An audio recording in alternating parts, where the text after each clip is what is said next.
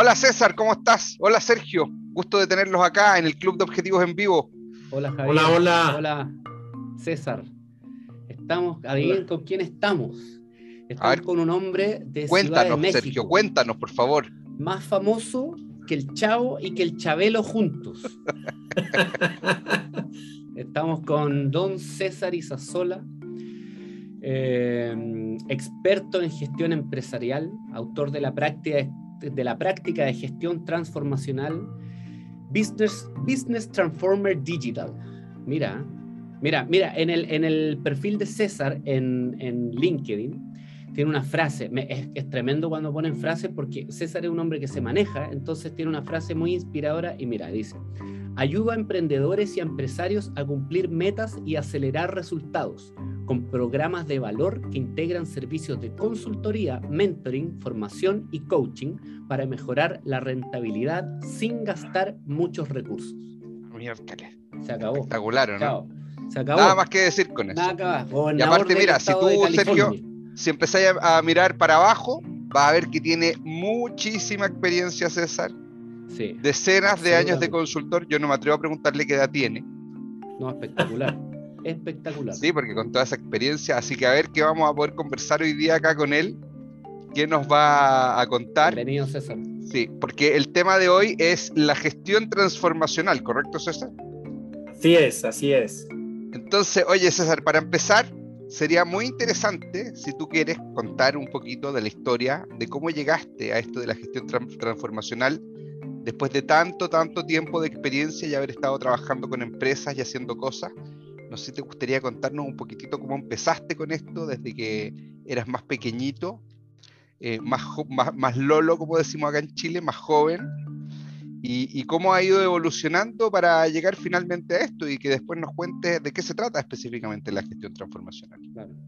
Sí, claro, con mucho gusto, con mucho gusto. Eh, Javier, Sergio, eh, me da mucho gusto y les agradezco la invitación para conversar el día de hoy precisamente sobre la gestión transformacional y su relación con OKRs, ¿no? Para ver también cómo estamos ligados y alineados con el club de objetivos.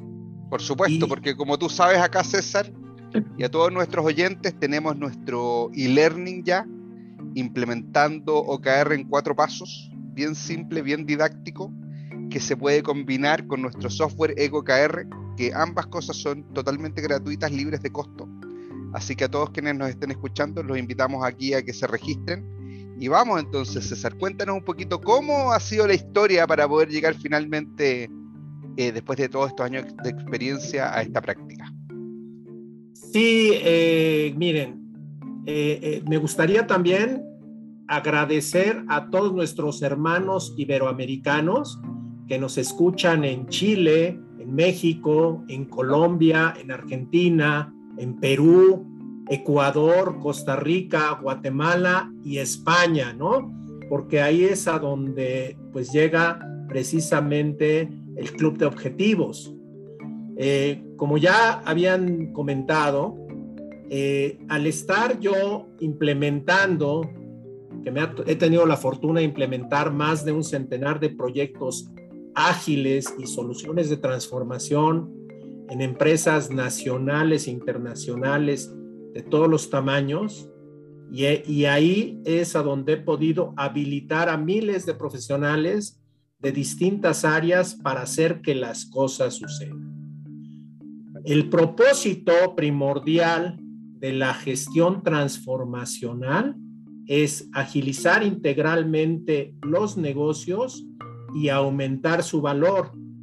Entonces, entendiendo esto, hubo un momento en el que pues me di a la tarea de eh, empezar a hacer esto y encontré por ahí algo que me llamó mucho la atención.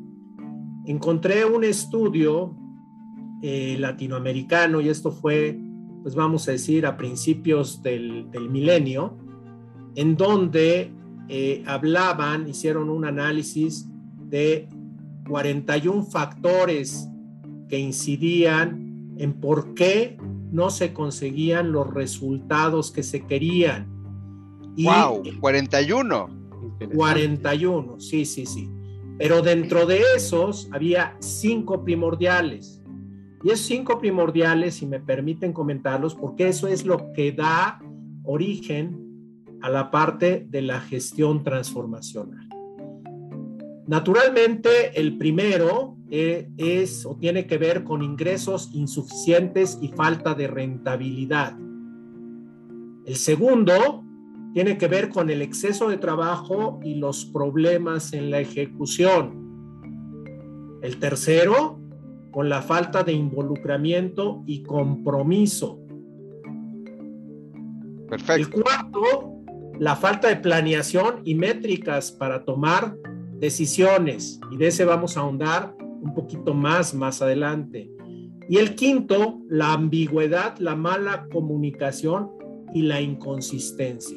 Entonces, de esos 41, distinguí porque eran los que tenían mayor peso, mayor porcentaje eh, y, eran los mayores obstáculos que frenaban la transformación de los negocios. De ahí. Oye, César.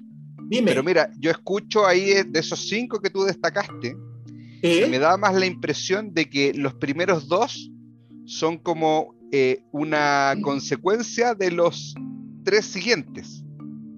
Porque en los primeros dos dijiste falta de ingreso, en el segundo dijiste eh, mucho trabajo, ¿cierto? Así es, así es. Y en el tercero ya empezaste a hablar de la planeación y otras cosas que me parece que si, si uno los hace bien, los dos primeros se ven mitigados inmediatamente, ¿no? Totalmente de acuerdo, totalmente de acuerdo. Es una cadenita, ¿sí? Pero lo que me llama la atención de este estudio es que el 80%, es decir, cuatro de los cinco, tienen que ver con cuestiones de gestión. De gestión para poder llevar a cabo la transformación del negocio. Y de ahí lo que surge es la gestión transformacional. En un inicio lo hice y, establecí un programa de valor que se llamó GEO, Gestión Estratégica Operativa. Y me enfocaba yo primordialmente en esos dos elementos, en la parte estratégica y en la parte operativa. Sin embargo, al pasar el tiempo, y aquí ya les voy a empezar a hablar un poco más de la práctica de gestión transformacional, pues me di cuenta que hay otros elementos como son la gente y la cultura que inciden en los resultados. Entonces, hoy en día, la gestión transformacional se ha convertido en una práctica integradora con un enfoque disciplinado que utiliza buenas prácticas de agilidad, transformación y gestión para cumplir metas y acelerar resultados, como ya lo había platicado Sergio, y está basada en un modelo. Ese modelo se llama Acción 4x4. Es un modelo ágil, práctico, sencillo, flexible y personalizado que integra elementos relevantes de estrategia, operación, gente y cultura. Y lo, y lo llamé... sí, adelante. el modelo Acción 4x4 fue el modelo que tú creaste, ¿no? Así es, así es. Yo soy el autor eh, y creador de la práctica de gestión transformacional. Y aquí lo que generé fue una triada que tiene que ver con el modelo, que tiene que ver con la práctica y que tiene que ver con los programas de valor. El modelo lo nombré Acción 4x4 mm. porque considero que las empresas ganadoras del nuevo milenio serán aquellas que puedan transformar a su organización en algo que se parezca a un 4x4. Un 4x4 es un vehículo todo terreno, con tracción en todas sus ruedas, que es fuerte, ligero y altamente maniobrable.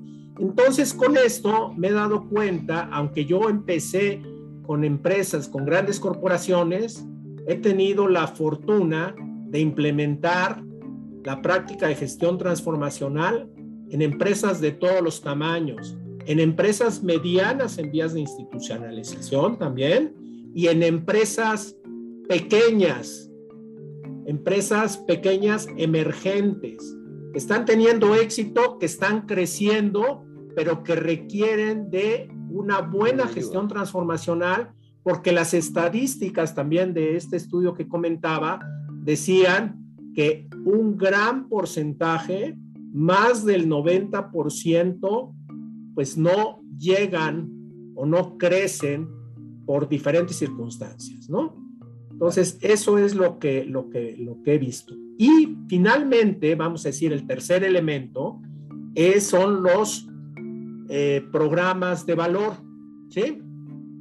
Y esto es lo que ayuda a generar ¿sí? el valor y lo hago diseñando soluciones y programas predefinidos y personalizados que combinan de forma práctica servicios de consultoría, mentoring, formación y coaching.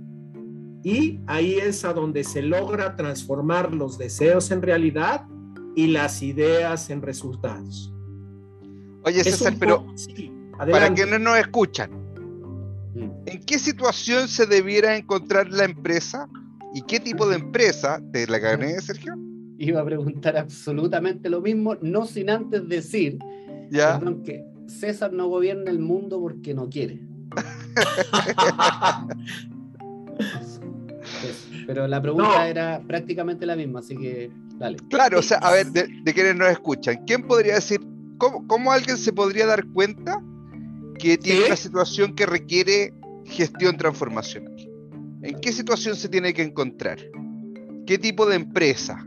¿De qué estamos hablando más o menos? Porque, porque como tú lo explicas, es todo muy claro y muy detallado, pero, pero mirándolo más del punto de vista de, de la emoción de la cultura de la empresa, de su fundador, de su gerente general que están ahí, eh, ¿qué, les tiene que estar pasando como para que ellos digan, este es el remedio a, a lo que yo estoy sufriendo?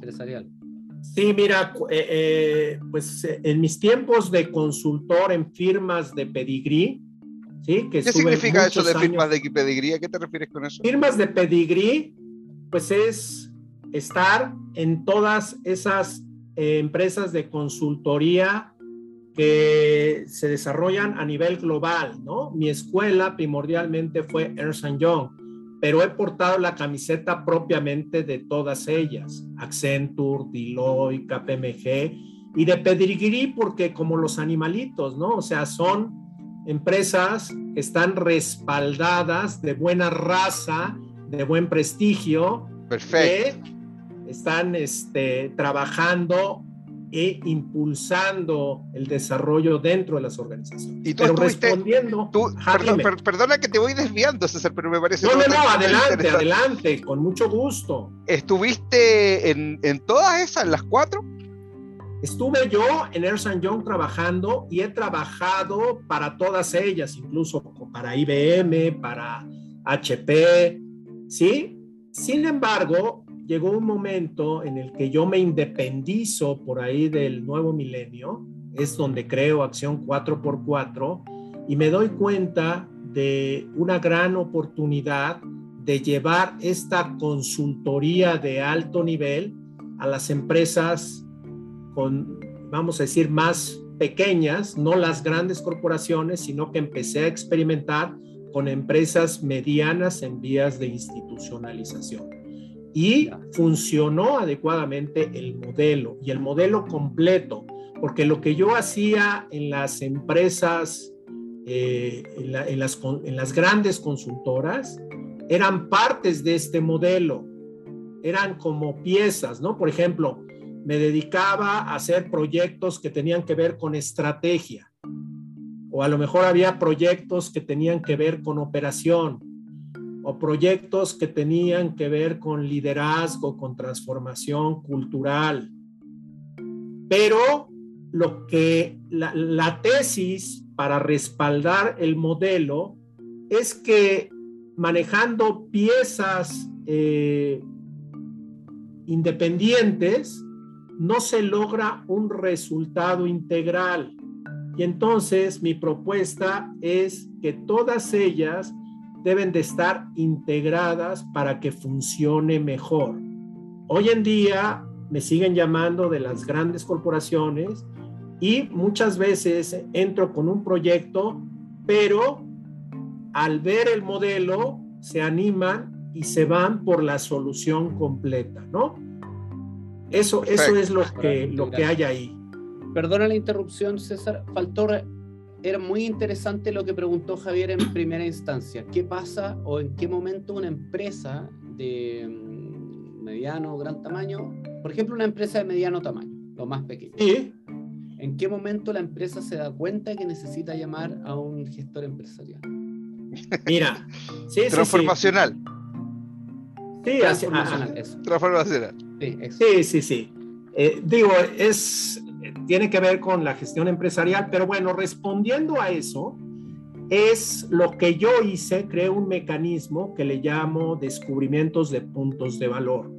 Es decir, es una evaluación o un assessment que hago al inicio, porque muchas veces ni la misma organización sabe lo que requiere o necesita.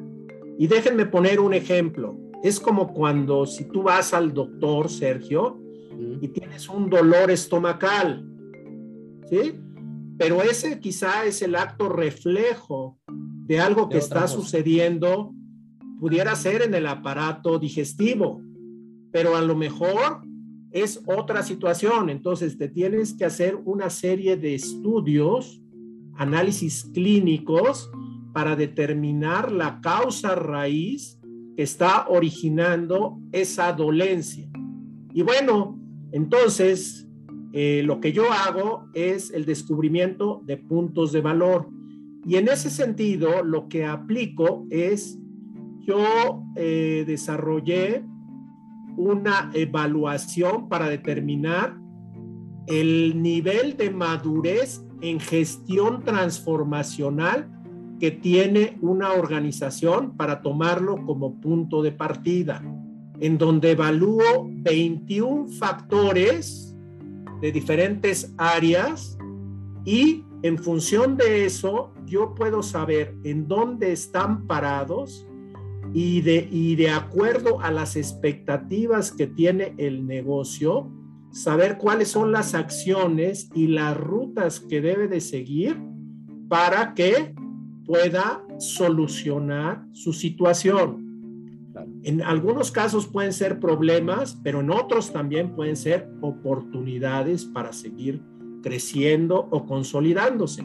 Entonces, esos 21 factores, pues son los que se analizan detalladamente en este, eh, en este, en esta evaluación, en este assessment llamado descubrimiento de puntos de valor. No sé si con eso respondo. Una, sí, es como, perfecto, es como una radiografía del, del, del, organismo interno de la empresa. Y una, una pregunta, ¿estos 21 factores son parte de la evaluación en todo tipo de empresas, tanto en las pequeñas como en las grandes? ¿O van cambiando Así es. factores?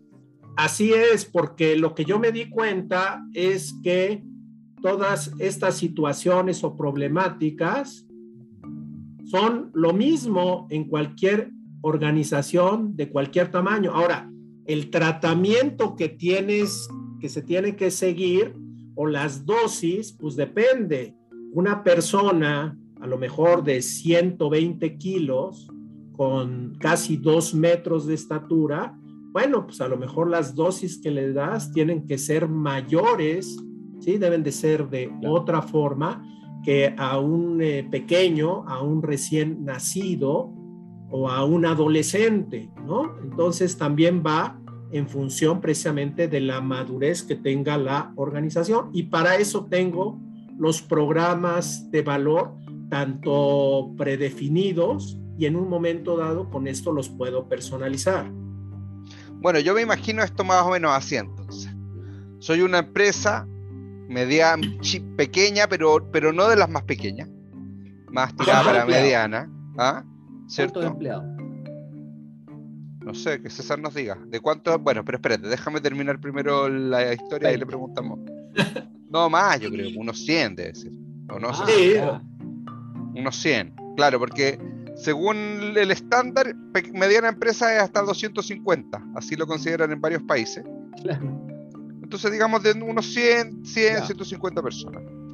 Que me imagino que para tener ese tamaño no es una empresa tan nueva. Tendrá ya algunos años en el mercado. Ajá. Y de repente se encuentra con que está estancada en su crecimiento. Entonces, para determinar en qué está estancada en su crecimiento, se contactan con César para que le aplique su modelo tracción 4x4 de gestión transformacional. ¿Lo dije bien? Sí. Y César les va a... 4x4. ¿Ah? Acción 4x4. ¿Y qué dije? Tracción 4x4. Bueno, acción 4x4. Tracción es la del auto. Claro, Sí, claro, sí, por sí. eso. Es que estaba pegado en el todoterreno. Sí, claro. Así Ah, es, así sí, es. sí. ¿Eh? Entonces, César les va a ir a hacer un análisis, un examen clínico de 21 puntos de la salud de la organización para detectar los problemas y las oportunidades. ¿Estamos ahí bien, César?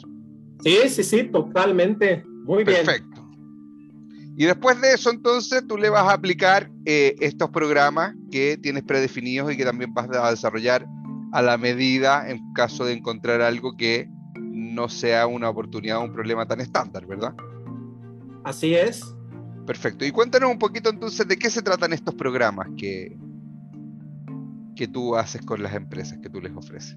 Mira, lo- les llamo programas de valor y estos programas integran conceptos y fundamentos con técnicas y herramientas, enfatizan la aplicación práctica del conocimiento y favorecen la habilitación y adopción de soluciones bajo la filosofía de aprender haciendo.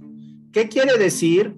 Que combinando servicios de consultoría, mentor, información y coaching, yo habilito a los profesionales dentro de la organización para que ellos mismos hagan que las cosas sucedan. No sé si Ese- responde a la Ese, pregunta. sí, sí, responde desde el punto de vista general.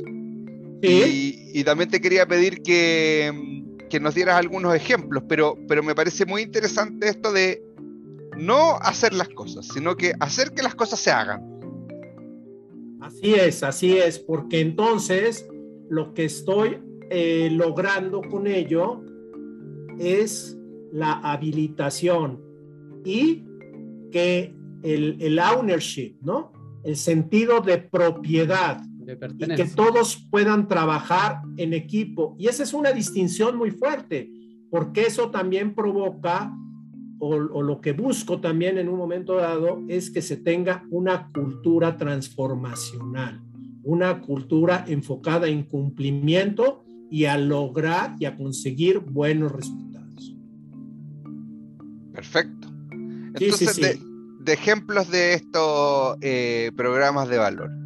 Estos atacan por áreas, por- según la gerencia, según la función. Son mira. Con mucho gusto. Igual les voy a platicar a lo mejor este, ejemplos y casos de diferentes tamaños, ¿no? Cuando ustedes hablaban en, en función del número de colaboradores, pues tengo casos de empresas pequeñas que van de 10 a 50 colaboradores, de empresas medianas que van de 51 a 250 y de empresas grandes de 251 a 2000 o incluso de grandes corporaciones que van arriba de 2000, ¿no? Eh, en esencia es eso y para que lo entiendan les hablo de pues de estos de, de algunos de estos casos por decir el, el de una empresa pequeña y voy a hacer referencia aquí eh, me tocó atender a un grupo de empresas familiares que ofrecen servicios en gasolineras y en hoteles. Y, y, el, y ahí el reto interesante fue guiar y acompañar al fundador de la organización y a su familia en el diseño y puesta en marcha de un modelo de negocio rentable que ayudara a gestionar integralmente los negocios, que ayudara a establecer un grupo corporativo y el fundador quería pasar la estafeta a la siguiente generación, es decir, a sus hijos, ¿no?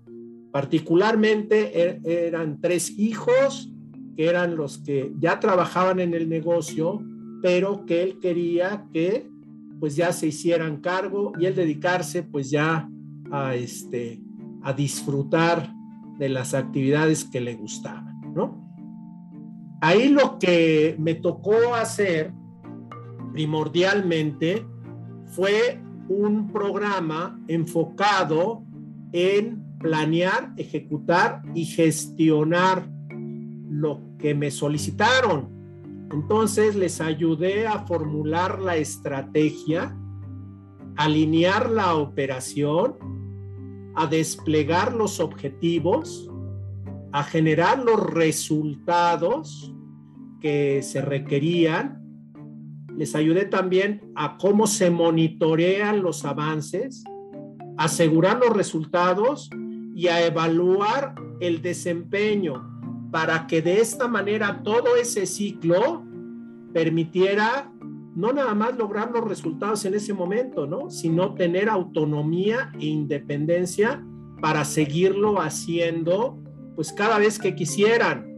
El resultado que se tuvo en este proyecto fue, les ayudé a modelar el negocio, gestionar el rumbo deseado, presupuestar con base en resultados, medir lo vital e importante y convertir las ideas en resultados.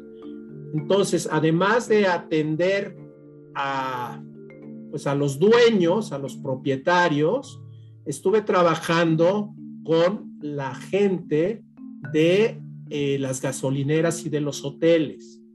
Estábamos hablando, por eso hablaba que pues en esencia son empresas pequeñas de manera independiente, aunque el grupo sumaba más colaboradores, ¿no?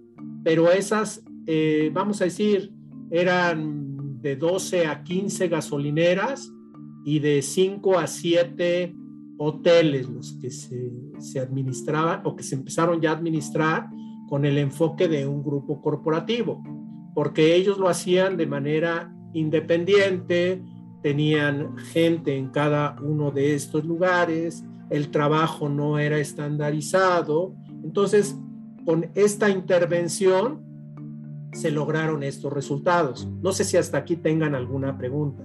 Sí, no, no, clarísimo, clarísimo, me queda súper claro. Millones de preguntas. Sí, no, lo que nos va a faltar es tiempo, no, no dudas.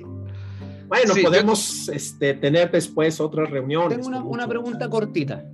Dime. Una pregunta cortita. ¿Qué pasa, por ejemplo, cuando la empresa, por ejemplo, en esta, eh, cómo se combaten las, las objeciones de la empresa al momento de, o si es que ha pasado, te ha pasado que existan objeciones o que alguna empresa no quiera adaptar algún cambio o, o se maneje algún, se provoque algún conflicto entre los integrantes de la empresa para poder llevar un objetivo que tú le planteas, ¿pasa eso o siempre las empresas ceden ante el, ante el plan? No, no, no, eso, eso sucede constantemente, ¿no? O sea, siempre hay esa resistencia al cambio. Y yo te podría decir que es hasta algo natural. Pero en la medida en que precisamente con este eh, método, con el modelo, en la medida en que yo voy empoderando involucrando a la gente, ellos mismos se van comprometiendo y ellos mismos van identificando el potencial de hacerlo de esa manera. Entonces, yo en ese sentido guío y vamos a decir, tengo diferentes eh, roles, ¿no? Mi rol como consultor es aconsejar y asesorar, pero luego me cambio la cachucha y entro como mentor. Y como mentor les, les ayudo guiando y desarrollando. Y luego, en un momento dado, como formador, ¿sí? Enseño y preparo. Y como coach, pues pregunto y potencializo. Entonces, esos roles están integrados ya dentro de los programas, ¿no? Y eso es lo que hace un guía transformacional o un business transformer digital. No es muchas veces fácil porque las situaciones, las resistencias son de diferentes tipos, pero la experiencia me ha permitido, una, en primer lugar, identificar si la organización es candidata a tener una transformación. Porque si no es candidata, yo doy un paso de costado y les digo, pues este no es el momento y pues lo dejo así.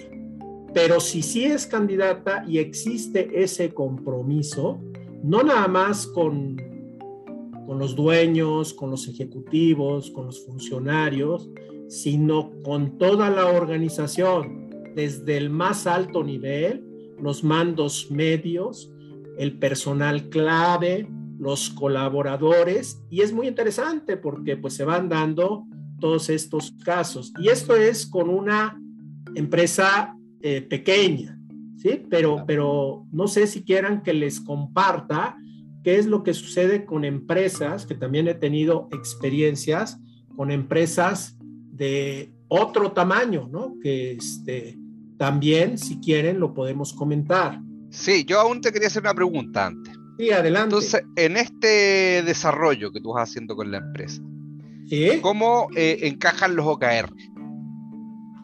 Muy interesante. Qué, qué, bueno que lo, este, que, lo, ¿eh? que, lo, que lo, recuerdas, ¿no? Déjame, déjame decirlo desde un punto de vista eh, más detallado y te lo voy a poner o lo voy a comentar con otro ejemplo, ¿sí? En una empresa mediana. Perfecto. Que, que la empresa mediana, digamos que va de 51 a 250 colaboradores, ¿no? Y entonces aquí, pues quiero compartirles una experiencia de una empresa que ofrece servicios de administración en terminales de transportes, ¿no? Y aquí lo que se, hace o lo que me tocó hacer es, en primer lugar, eh, déjame decirte que toda la parte de planeación, y voy a hablar primeramente de planeación, después de la ejecución, de cómo se lleva a cabo, y luego de la gestión para hacer que las cosas sucedan. Entonces, en la planeación y en la formulación de la estrategia, lo que hice es modelar el negocio, armar un modelo empresarial y establecer el rumbo deseado. Al establecer el rumbo deseado, lo que yo estoy haciendo, estoy eh, considerando elementos fuertes de Balance Scorecard. Yo combino en la planeación Balance Scorecard, Hoshin Kanri y OKRs. Y ahorita les voy a decir por qué. Entonces, en la parte estratégica, pues me ha funcionado mucho Balance Scorecard.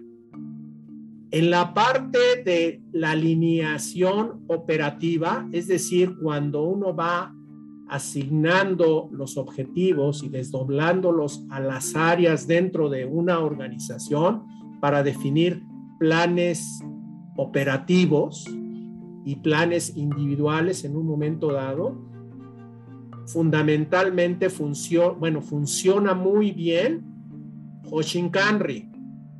Y para desplegar los objetivos y hacer que las cosas sucedan, es ahí donde utilizo primordialmente OKRs. Entonces ahí establezco los objetivos prioritarios o como tú los conoces y los has nombrado, los famosos OMIs, ¿sí? Es que son OMI son para nuestra audiencia son objetivos de mayor impacto, pero son de todos los que existen, ¿sí? En la definición de la estrategia son los prioritarios, los que se van a manejar y primordialmente que se manejan en un trimestre. Y con eso se establecen los resultados clave para ese trimestre. y se establecen acciones de transformación. Estas acciones de transformación son iniciativas para que realmente se puedan lograr y cumplir los resultados. No sé si con eso respondemos. Sí, no, cuéntanos un poquito si tú quieres y si se puede. Eh, ¿Cómo fue en esta empresa que tú decías de administración? ¿Cómo dijiste que, hace, la, que hacía la empresa? es de una de, servicios de administración en terminales de transporte. Eso, terminales de transporte.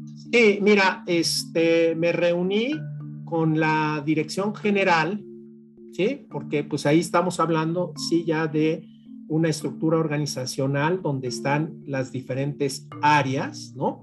Y son áreas de finanzas, áreas de operación, de recursos humanos, de tecnología de la información.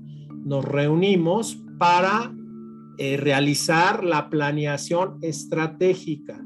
Y esa planeación estratégica para la, la hicimos para un año. Y dentro de ese año se identificaron una serie de objetivos en diferentes perspectivas, ¿no? Como lo señala el Balance Scorecard. Y queda ahí establecido. Se van vaciando ese plan ¿sí? Se va desdoblando y se va llevando a las áreas, es decir, a, los, a, las eh, áreas de segundo nivel o de las áreas de segundo nivel con sus equipos de trabajo, de tal manera que con ellos se van desdoblando este plan estratégico y se van estableciendo los objetivos operativos para cada una de esas áreas.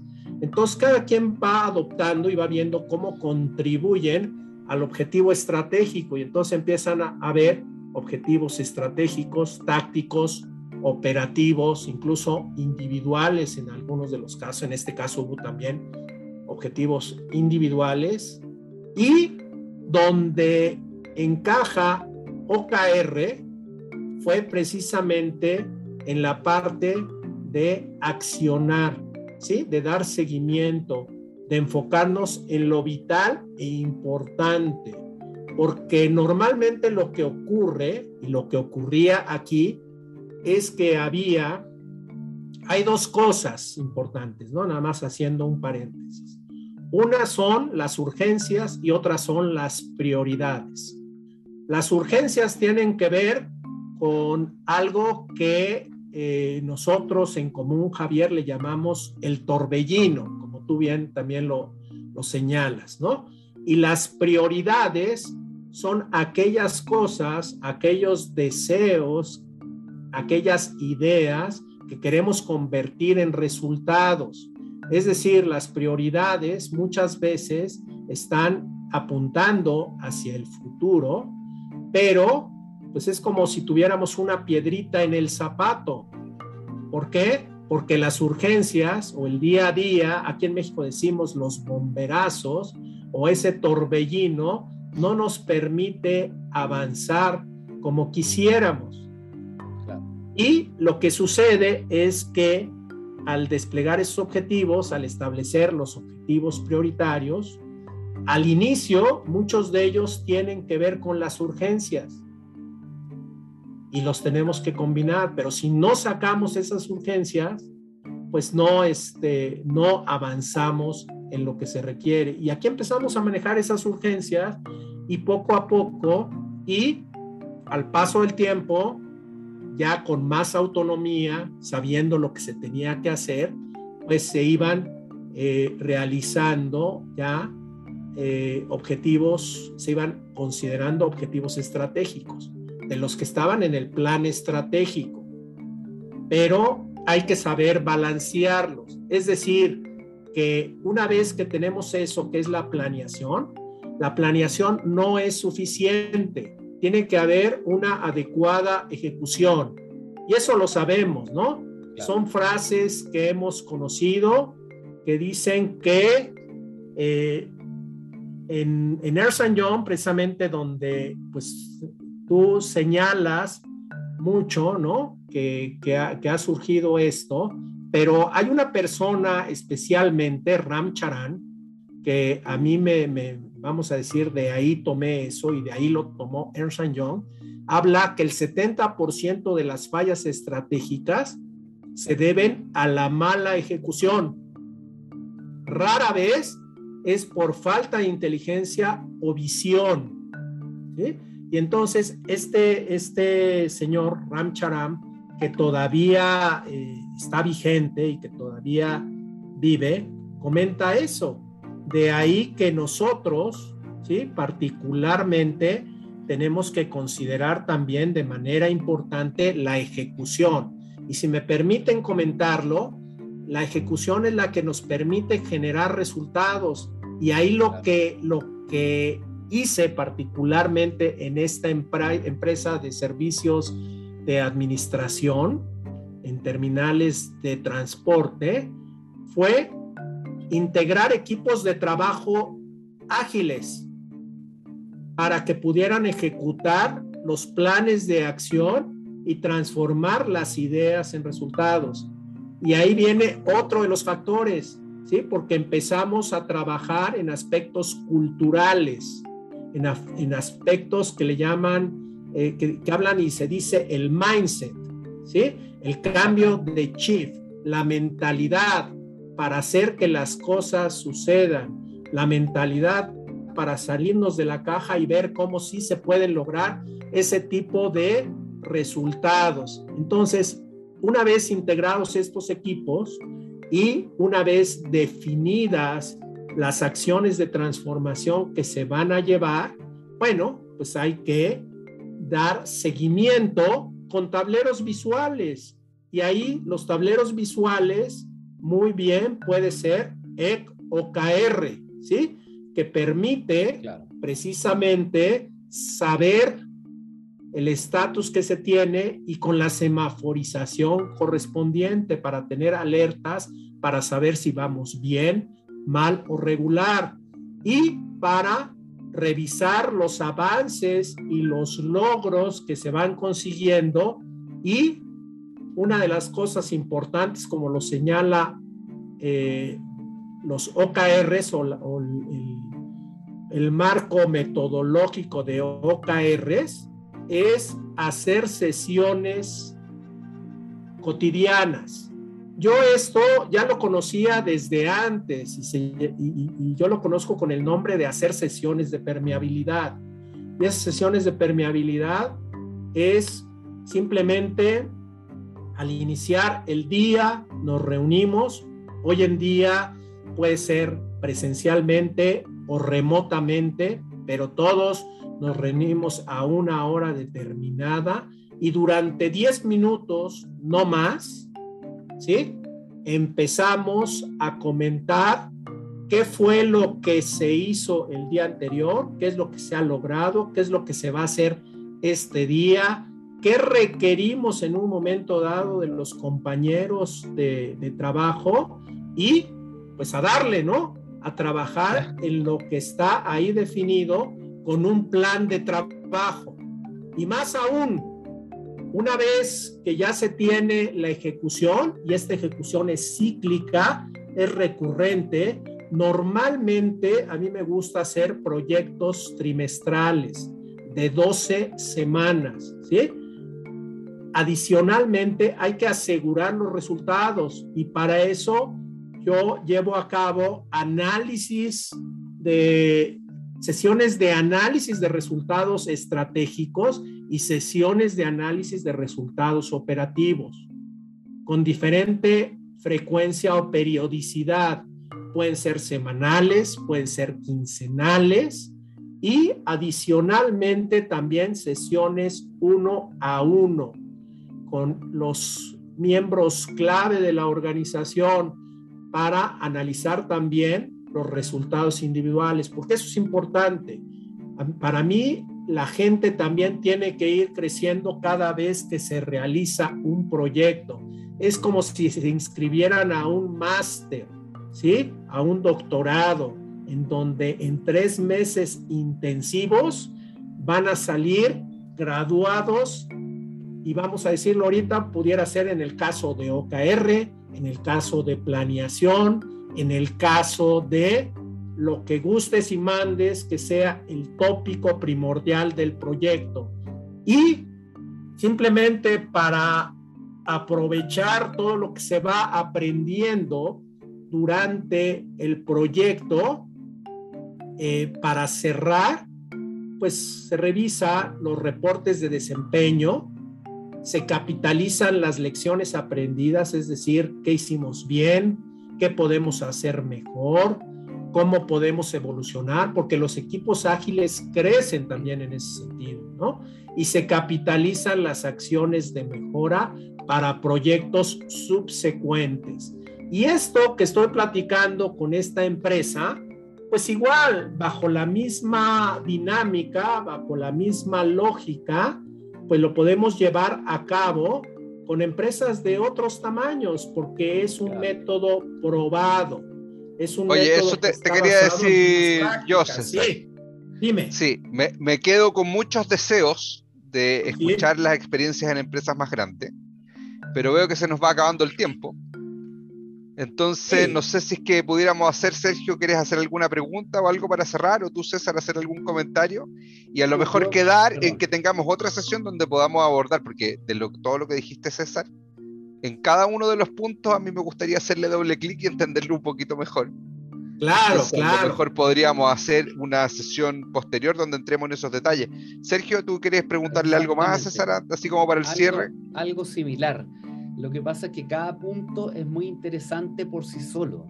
Es como la, es muy interesante la forma quizás en que se va aplicando esto en distintos tipos de empresas. Y cada punto es un tema, siento que algo independiente y muy, muy interesante. Nada, nada más que nada felicitar a César por, por el nivel de información y manejo que, que se nota a, a leguas y a millones de kilómetros de distancia. En Neptuno se nota el manejo que tiene de aquí a la Luna.